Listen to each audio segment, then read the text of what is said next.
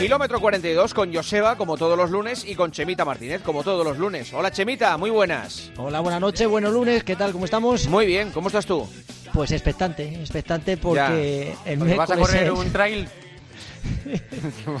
el miércoles tengo mi primera colonoscopia. Ah, no, tranquilo, ya lo hablamos el otro día, hay que estar tranquilo y calmar a la gente, eh, si no vamos a crear una alarma aquí con esto. es, una cosa que hay que hacer por prevención. Además, cuando Claro. digas esto es que cumplo años y a partir de los 50, pues conviene hacer. Siempre hablamos de reconocimientos médicos que más vale prevenir que curar y esto, pues es una, una cita obligada que tenemos los cincuentones. Así que, que nada, veremos. Ya os contaré la semana que viene. Bueno, esto lo importante es que al día siguiente te darás cuenta de tu verdadera identidad.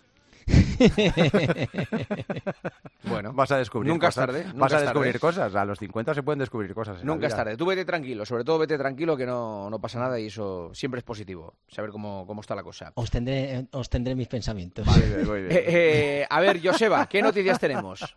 Bueno, eh, la primera, la del Alexander Sokorin, este, el, el lituano Chema, que es una máquina total, que lleva nueve años corriendo. Este era, este era un buen eh, remero de kayak, pero tuvo una lesión en el hombro, se pasó a correr y está batiendo todos los registros, Chema, en las lar- largas distancias. A mí me tiene impresionado el lituano. Ya hemos hablado aquí muchas veces, Sí, ¿eh? sí, porque sí, lleva batiendo récords el, el animalito, porque es un animalito. Esta vez ha sido a 3.39 por kilómetro, 6 horas, eh, 5 minutos 35 segundos. Una auténtica barra- burrada. A 17 por hora, ¿eh? A 17 por hora durante 100, 100 kilómetros. kilómetros. O sea, me parece una barbaridad lo de este hombre. Y sigue batiendo récords. No hay ninguno que se le resista. Sí, señor. La Cegama Isgorri, que es un- el eh, maratón eh, de montaña más importante que tenemos aquí, eh, se disputó este fin de semana, además en unas condiciones horribles, ¿eh? Barro, lluvia, frío, fue un poco dantesco. Han tenido que modificar un poquito el, el circuito porque estaba cayendo la del pulpo. O sea, ha sido una, es una carrera ya de más de 5.000 metros de, de- de desnivel, una carrera de 42 kilómetros, una carrera muy dura, pero viene a ser como la San Silvestre de las carreras de montaña. Es la, la carrera, yo creo, más emotiva, donde hay más gente. Bueno, no sé si habéis visto imágenes, pero ver el público eh, ahí en, por las aristas, en lo alto de la, de la montaña, cómo tenían luego que bajar, había, bueno, bajar como podía la gente, porque casi tenían que bajar como si fuera un tobogán y unas imágenes espectaculares. Se la ha llevado Oscar Merillas, eh, Manu Merillas, perdón. Y, y, bueno, a mí también me ha llamado la atención, es un, es un grandísimo corredor, o sea que lleva muchos años compitiendo en el más alto nivel y que este se merece una, tiene, una, tiene una entrevista, el, el amigo Merillas. Y llegó y lo más anecdótico que llega a meta y en vez de estar esperando en la familia, que entran todos amigos o, o del brazo, le está esperando su perro. Y ahí le ha estado dando un abrazo, ha sido también Qué bastante bueno, emotivo. qué bueno.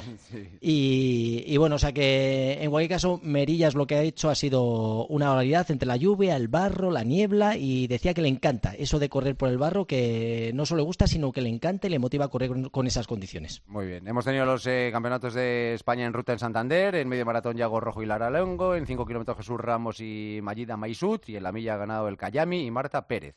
Y tenemos que mandar un abrazo grande a Joan Nadal, que es un experto triatleta, que este fin de semana en el Campeonato de España de larga distancia ha sufrido un accidente en el sector de, de la bici. Tuvo que ser operado de urgencia por traumatismos craneoencefálicos bastante graves y parece que ya está en una situación bastante estable y, y va a salir adelante. Así Dios que- mío. Sí, sí, sí, fue un accidente, Accidente muy grave, brutal. ¿eh? Sí, Muy sí, sí, grave. un accidente brutal. Mm. Y a todo esto, pues en eh, 15 días, en 13 días ya estamos en elecciones, elecciones municipales. Y hemos dicho, Estamos en plena campaña ahora. sí, hemos dicho, a ver si encontramos a alguien, algún deportista Se en presentan activo. muchos. A ver, hay muchos que se presentan que van en listas, pero no son deportistas que estén en activo ahora mismo de la Sí. élite de nuestro deporte. Y queríamos alguien que fuera candidato a ser alcalde o alcaldesa. ¿Pero en activo? Sí, sí, en activo, claro. Claro, claro, claro. Si no, no, no tenía mucha emoción. Y hemos encontrado uno, que es un tal Javi Cienfuegos. Sí, señor. Se presenta en el número uno del PP a, a su ayuntamiento, Montijo, 12 veces campeón de España. Badajoz. Sí, en Badajoz, 12 Ujú. veces campeón de España, ha participado en cuatro mundiales, dos Juegos Olímpicos. Y bueno, ya es él, es diputado autonómico, pero ahora quiere ser alcalde de su pueblo. Hola, eh, futuro alcalde. Bueno, no lo sé. Javi, muy buenas. No, no, Muy buena, ¿qué no, tal? no voy a decir futuro alcalde porque se mosquearán el resto de partidos. y ahora no- mismo gobierna el PSOE, ¿eh? Eh, ¿Gobierna el PSOE ahora Sí, mismo? Y bastante diferencia tiene. Sí, cua- así es. Mu- ¿Mucha diferencia? ¿Cuánto saca? Pues ahora mismo ellos tienen nueve, nosotros tres. Jo, O sea que se tienes- saca. lo de Javi, lo tienes chungo, ¿eh? No, no, no. eh, viendo el Madrid el año pasado con las remontadas, lo tenemos ahí a punto de caramelo. Sí, sí. Pero en política no sé si se da mucho eso, pero que, pero eres No, la- no, no, lo bueno que tiene Montijo que, que ha ido gobernando todos los partidos, Izquierda Unida, PSOE, PP. Y la verdad es que ahora mismo ningún alcalde ha durado más de ocho años, ahora mismo el actual lleva ocho años, con lo cual es un equipo totalmente renovado el que lleva el PP por delante y, nada, vamos, la verdad es que el ambiente se respira se respira muy bien, o sea que nosotros tenemos ganas y yo creo que vamos a tener suerte. Vale, vale. Vale, tú si fueras alcalde al pleno, ¿te llevarías el martillo, por ejemplo? No, no, no, no, porque después pueden ocurrir algunas cosas y mejor no tenerlo cerca. Oye, oye Javi, ¿qué es lo que te ha sorprendido del mundo de la política? Tú que vienes de deporte a alto nivel, ¿qué te, qué te ha sorprendido más? Pues muchas veces a nivel regional, que es lo que he estado yo catando en estos últimos cuatro años, se parece bastante al deporte, ¿eh? porque a la hora de debatir, obviamente, muchas veces lo asemejo con, pues con en la pista, ¿no? En nuestra pista de atletismo, que todo el mundo quiere ganar pero que después fuera de la pista hay gente que te lleva mejor, gente que te lleva peor, pero el respeto siempre por delante. Aquí en Extremadura, sí es cierto, no sé, en otros parlamentos, pero aquí en Extremadura el ambiente, pues fuera de ese debate, pues con algunos tienen más afinidad, otros menos. ¿Hay fair play? Y... ¿Hay fair play o no? Bueno, depende, ¿no? Hay jugadores de todo tipo, atletas de todo tipo y políticos de todo tipo. Pero se habla de política en el mundo del atletismo, ¿los atletas habláis y discutís de política o no? Yo creo que no, ¿eh? pero tampoco tanto, ¿eh? Yo creo que, a mucha gente le cuesta mojarse. Ya, eso sí, pero por ejemplo, yo, por ejemplo, los Juegos, ¿no? En los Juegos Olímpicos fue el 2021, yo llevaba ya dos años dentro de, la política y algunos sí que se te arrima por lo bajín y te, y te dice, ¿no? Y te pregunta, ¿y qué tal? Y algunos también reciben las llamadas de, oye, mira, queremos contar contigo para las siguientes elecciones y te piden consejos. Y bueno, yo siempre le digo lo mismo, que si tú trabajas independientemente de tu ideología, tú trabajas por el deporte, para lo que te quieran, sigue siendo buena persona y, adelante. Oye, Javi, a ti en un campeonato de España, por ejemplo, ¿qué te pone más? ¿Ganar a uno del PP, a uno del, perdón, del PSOE, a uno de Podemos o a uno de Izquierda Unida? Hombre, es que en el martillo no sé, en el martillo hay muchos más del PP que otra cosa. ¿eh? Ah, o sea que es un deporte de derechas el, lanzamiento de martillo, ¿eh? No, lo sabíamos. Ha cambiado a lo, largo de la historia, el hoy y el martillo ahora ha cambiado. Sí, sí, sí. Está bien, está bien. Oye, ¿cómo combinas el, deporte con la política? Porque claro, a ti a entrenar te tiene que quitar muchas horas.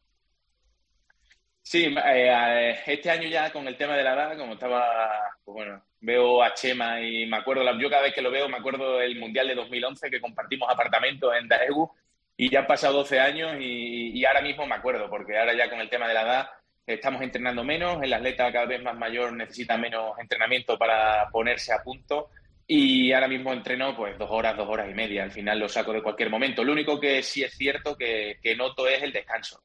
Que no, que no tengo todo el descanso que necesito para asimilar bien los entrenamientos. Pero bueno, al final cuando uno se mete en un proyecto así, también lo da todo, lo intenta dar todo y, al final de si el 28 de mayo resulto ser elegido, pues sabes perfectamente es, lo primero, que, el tema deportivo. ¿Qué es lo primero que vas a hacer? ¿Qué harías como alcalde? Lo primero, Pues bueno, tenemos cuatro o cinco ideas de llevar a cabo. Ahora mismo sí es cierto que el problema del pueblo principal, que todos los vecinos se quejan, el tema de la suciedad, el tema del punto limpio, el tema de los jardines. Y tenemos ahí bastante trabajo por delante porque hay, pues bueno, ya te digo que en cualquier calle hay hierbajos, como le decimos aquí, pues por todas las aceras hay ese punto limpio. El tema de los enseres están en todos los, en todos los contenedores y hace falta una limpieza integral por todo el pueblo. Mm. Bueno, Así que eso para ser alcalde y que te entreviste Juanma ya lo tienes todo. O sea, yo creo que esto es un paso. Sí, yo, yo entrevisto muchos alcaldes. Con algunos he, acabado a palos, pero vamos, que, que sí he entrevisto a. Pues este el último ayer, mira, entrevisté al alcalde de Valladolid. Pero este es malo para terminar a palos. Sí, con sí no, no, no, no, es el a palos radiofónicos, a palos radiofónicos. Sí, sí, a la distancia vale, pero cuando estás al lado yo creo que no es muy recomendable. Javi Cienfuegos, que haya mucha suerte y que es un placer hablar con un deportista que además tiene este tipo de inquietudes. Un abrazo. Muchísimas gracias. Un abrazo grande. Gracias, hasta luego. Bueno, que ha, bajado un poquito las temperaturas, pero estamos en una época del año bastante, en la que, ¿eh? sí, estos días tenemos una semana así bastante plácida, pero venimos de subidones grandes de, temperaturas, además temperaturas muy anómalas para la época del año en la que estamos viviendo y por eso hoy queríamos hablar un poco de la hidratación, de cómo tenemos que hidratarnos, que, es algo que básico antes de hacer deporte, antes, durante y después. Claro, porque siempre está la duda de si bebo demasiado voy a estar encharcado, voy a estar pesado, voy a estar lleno para correr. Claro. ¿Dónde está la medida de lo que tienes que beber? Fíjate, como habéis dicho, hay una cosa que es que, por si no sabéis, cuanto más en forma estés y mejor te encuentres, eh, te adaptas mucho mejor a esos cambios de temperatura. O sea, que tu cuerpo eh, funciona de, mejor forma. Así, al final tenemos que estar acostumbrados a, hidratarnos de forma constante, no solo cuando vamos a hacer ejercicio, sino a lo largo de todo el día. Tenemos que hidratarnos de forma eh, constante no solo antes, sino durante y después, que es importante y que lo mantengamos dentro de nuestras rutinas. Como norma habitual, por ejemplo, si hacemos ejercicio y han aumentado bruscamente las temperaturas, siempre tenemos que tener en cuenta que habría que beber en torno a cada un vaso de agua cada 20 minutos, una cosa así. Sería si estamos haciendo ejercicio y las temperaturas han subido. Lógicamente, estos días que han bajado las temperaturas no tenemos esa necesidad, pero más o menos un vaso por 20 minutos de, de ejercicio tendríamos que calcular que son 200 mililitros, de tal manera que si hacéis la suma, más o menos eh, casi tendríamos que estar suplementando casi un litro cuando hemos pasado de, la hora casi, o sea, no llega al litro, pero bueno, que sí que tenemos que tener conciencia de que hay que estar hidratándose de forma constante y sobre todo si hace muchísimo calor también tomar las sales minerales. Las sales minerales podríamos tomar eh, o bien en nuestra bebida mezclado con agua o bien podremos tomar las pastillas de sales que sí que es cierto que vamos a hacer un ejercicio prolongado y con mucho calor sí que es verdad que tenemos que, mantener esas pautas de beber al menos un vaso de agua cada 15, 20 minutos, no más de 30 minutos y sobre todo que no aparezca la señal sería Juanma la sed. Si tú tienes sed, ya es la alarma es que ya estás, tu cuerpo ha, comenzado a deshidratarse. Ya tiene un déficit. Y luego tenemos el otro, un poquito el otro termómetro, la otra alarma, es, el color de nuestra orina. Si es transparente, estamos hidratados, pero cuando empezamos a no tener ganas de, orinar, cuando empieza a tener un color eh, más tirando hacia amarillo, pues lógicamente eh, nuestro cuerpo ha empezado a deshidratarse. Con lo cual, por eso es importante que mantengamos esa hidratación de forma constante y que no paremos. Es un rollo, pero sí que si a estas alturas lo que hay que hacer es intentar siempre buscar algún circuito que tenga alguna fuente, tampoco a lo, mejor intentar buscar eh, nuestro entrenamiento no en unas horas en las cuales pegue mucho calor, porque sí que es verdad que no tiene nada que ver entrenar a 30 grados con entrenar a 20 grados. El cuerpo cambia totalmente y por eso sí que hay que tener cuidado a esa hidratación. La medida, pues también en función de nuestro estado de forma. Una persona que no esté en forma empieza a sudar muchísimo más y lógicamente necesita hidratarse de forma más correcta. Y luego hay gente que suda y empieza a aparecer eh, ese sudor blanco, ¿no? No sé si os habéis fijado que mucha gente mancha las camisetas. y la sal, El yodo, ¿no? Claro, empieza a perder. Esa sería un, un síntoma evidente de que está perdiendo sales, con lo cual ahí sería más conveniente tomar la, pues esa pastillita de sales o que no descuidemos también esa parte de la hidratación que es importante. Oye, una, una duda que tengo. ¿Las bebidas isotónicas, esas son para tomar siempre después de hacer el ejercicio? ¿Para recuperar o se pueden tomar antes también? Durante, durante. Es que depende mucho un poco de la temperatura, de la humedad, de lo que sudemos. O sea que al final es lo que decía Juanma. ¿Cuánto hay que tomar? Pues eh, más o menos como norma. Imaginaos un vaso de agua cada 15-20 minutos. No sería lo conveniente. Pero claro, si sudas mucho más porque tu cuerpo no termorregula bien, necesitarías beber más. Si en ese sudor eh, lo que te digo, aparece que, notas eh, pues ese, ese, blanco ¿no? que ha manchado la camiseta, quiere decir que también estás perdiendo sales. Y las sales sí que habría que tomar más o menos cada hora, sí que habría que tomar algún tipo de ayuda con, las sales. Vale, preguntas, venga, para Chemita. Dale. Eh, primera, ¿cuándo conviene bajar la carga antes de un maratón? Bueno, drásticamente la última semana. La última semana no hay que hacer absolutamente nada. Eh, el, entrenamiento de la maratón es el que hay que hacer previamente. Como hay gente que le gusta bajar antes para asegurar que llega, eh, provoca en el cuerpo esa supercompensación, podríamos incluso bajar entrenamiento dos semanas antes. Pero una semana antes hay que olvidarse casi de entrenar. Vale, vale. ¿Cómo preparar un kilómetro para la OPO de policía, oposición de Policía Nacional? ¿De cuánto recomiendas las series? He estado mirando en hombres hay que correr menos de 3.48, si no, no puntúas. De 3.48, que es un punto, a 2.54, 10 puntos.